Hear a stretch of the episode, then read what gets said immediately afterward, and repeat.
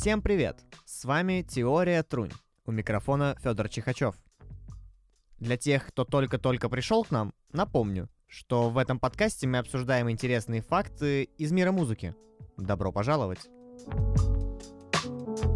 Сегодня релаксационный выпуск. Выходные ведь. Поэтому я не буду грузить сегодня терминами и новой информацией. Мы отойдем от технической части музыкальной индустрии и насладимся ее эстетикой.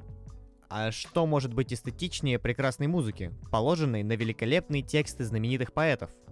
У меня сразу возникла идея соединить все стихи и всех творцов одной линией, собрать концептуальную подборку авторов.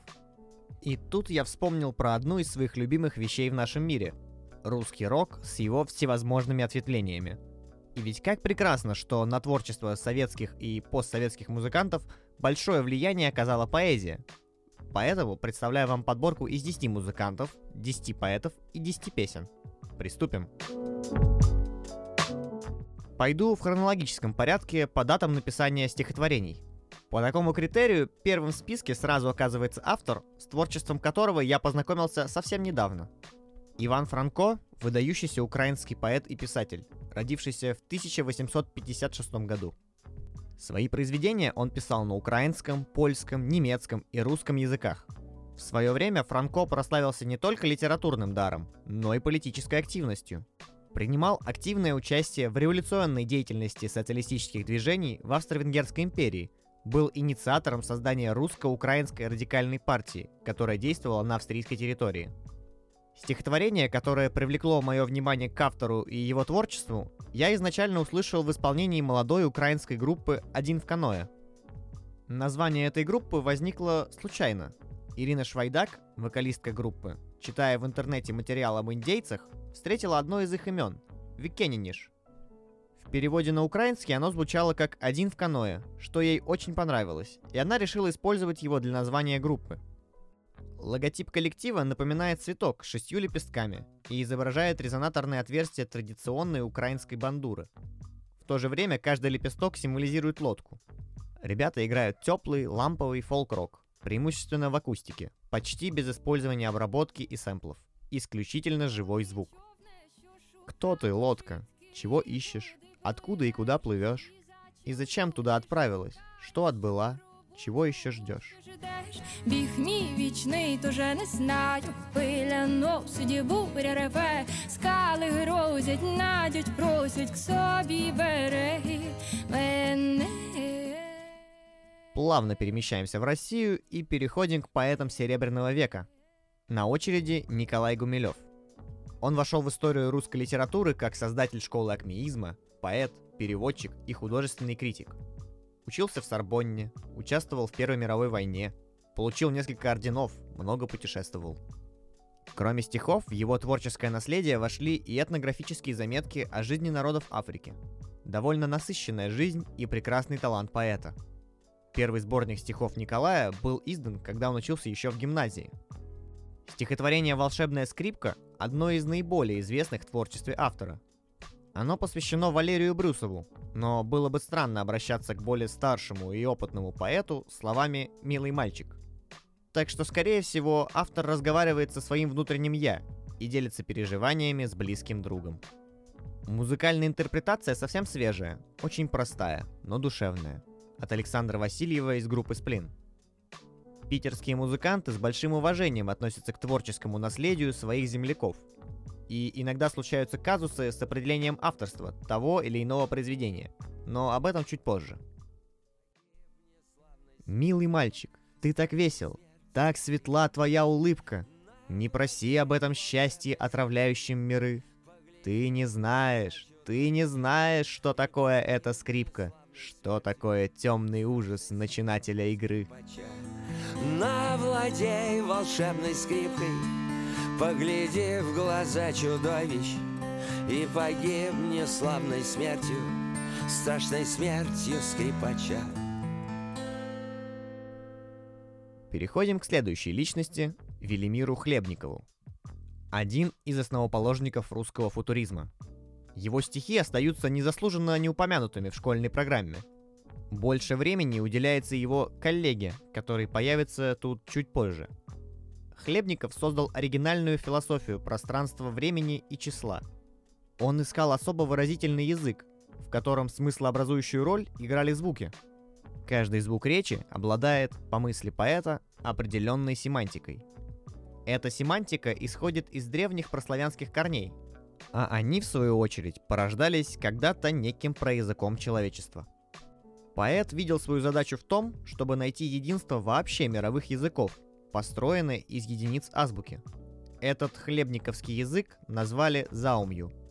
Стихи Велимира настолько необычные, что и положить их на музыку могли только через призму авангарда. Группа «Аукцион» совместно с бардом Алексеем Хвостенко записали целый альбом «Жилец вершин», состоящий из песен на стихи Хлебникова – Изначально Леониду Федорову, лидеру аукциона, идея показалась максимально дикой. А после того, как он прослушал одну из песен с этого альбома, он чуть с ума не сошел. Бобы обе пелись губы, в Эоме пелись взоры, Пиэо пелись брови, Лиэй пелся облик.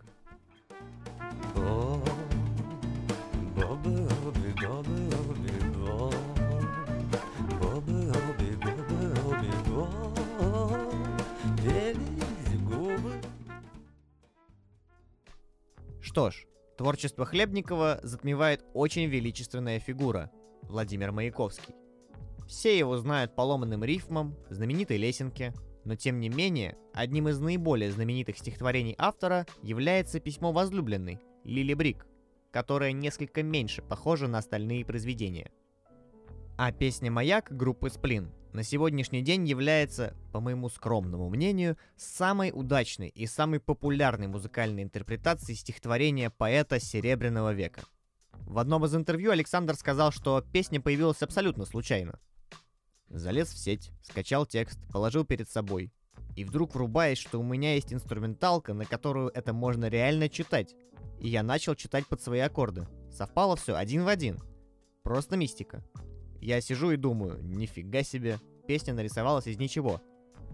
Правда, пришлось раз 50 спеть, чтобы запомнить эту галиматью. Особенно меня бесит строчка «Отчаяние мы иссечась». Дым, табачный воздух выел.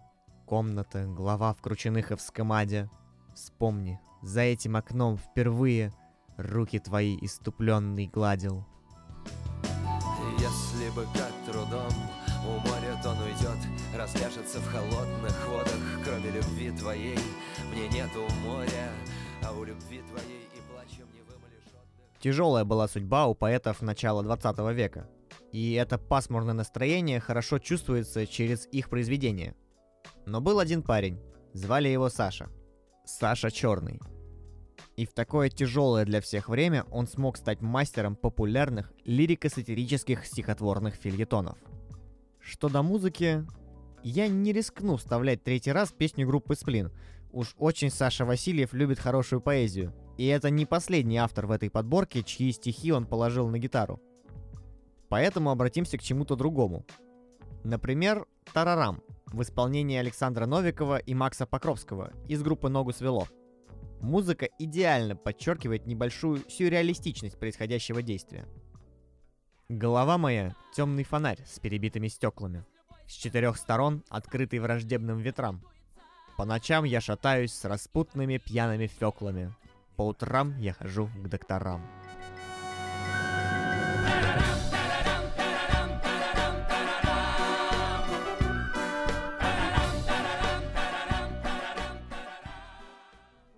За Сашей Черным следом еще один Саша, которому все-таки больше подходит полное имя – Александр Блок. Блок – представитель еще одного литературного течения Серебряного века под названием «Символизм». Александр написал свои первые стихи еще до гимназии. В 14 лет он издавал свой журнал, в 17 ставил пьесы на сцене домашнего театра и играл в них. А в 22 опубликовал свои стихотворения в альманахе Валерия Брюсова «Северные цветы», что можно посчитать всеобщим признанием. А за музыкальное оформление отвечает Хиловиса, солистка группы Мельница, играющий фолк-рок. Кстати, по образованию Хиловиса филолог. И еще во время учебы в Московском университете она начала проявлять интерес к кельтскому фольклору. Слова для песни Гаэтана были взяты из пьесы «Роза и крест». В основу этой пьесы был положен провансальский рыцарский роман «Фламенко». Оттуда были взяты фабула и бытовая обстановка драмы. В темных расселенных ночи прялка жужжит и поет. Пряха незримая в очи смотрит и судьбы придет. Смотрит чертой огневою Рыцарю в очи закат Да над судьбой роковою Звездные ночи горят Пора перейти к прекрасной теме – женской. Россия имеет двух выдающихся женщин-поэтов, которые жили и творили в эту эпоху. Но музыкантам полюбилась больше одна из них, возможно, за большую мелодичность звучания – Марина Ивановна Цветаева прожила не очень длинную, но очень тяжелую жизнь и успела написать огромное количество стихотворений, многие из которых не переиздавались массовым тиражом в течение долгого времени. Как я и говорил, мелодичность текста Цветаевой пленила необъятное множество артистов, но не будем отходить далеко от нашего текущего жанра. За музыкальное сопровождение спасибо группе «Операция Пластилин», и это только один из вариантов музыкальной аранжировки стихотворения «Я тебя отвоюю». Я тебя отвоюю у всех земель, у всех небес, От того, что лес моя колыбель, и могила лес. От того, что я на земле стою лишь одной ногой.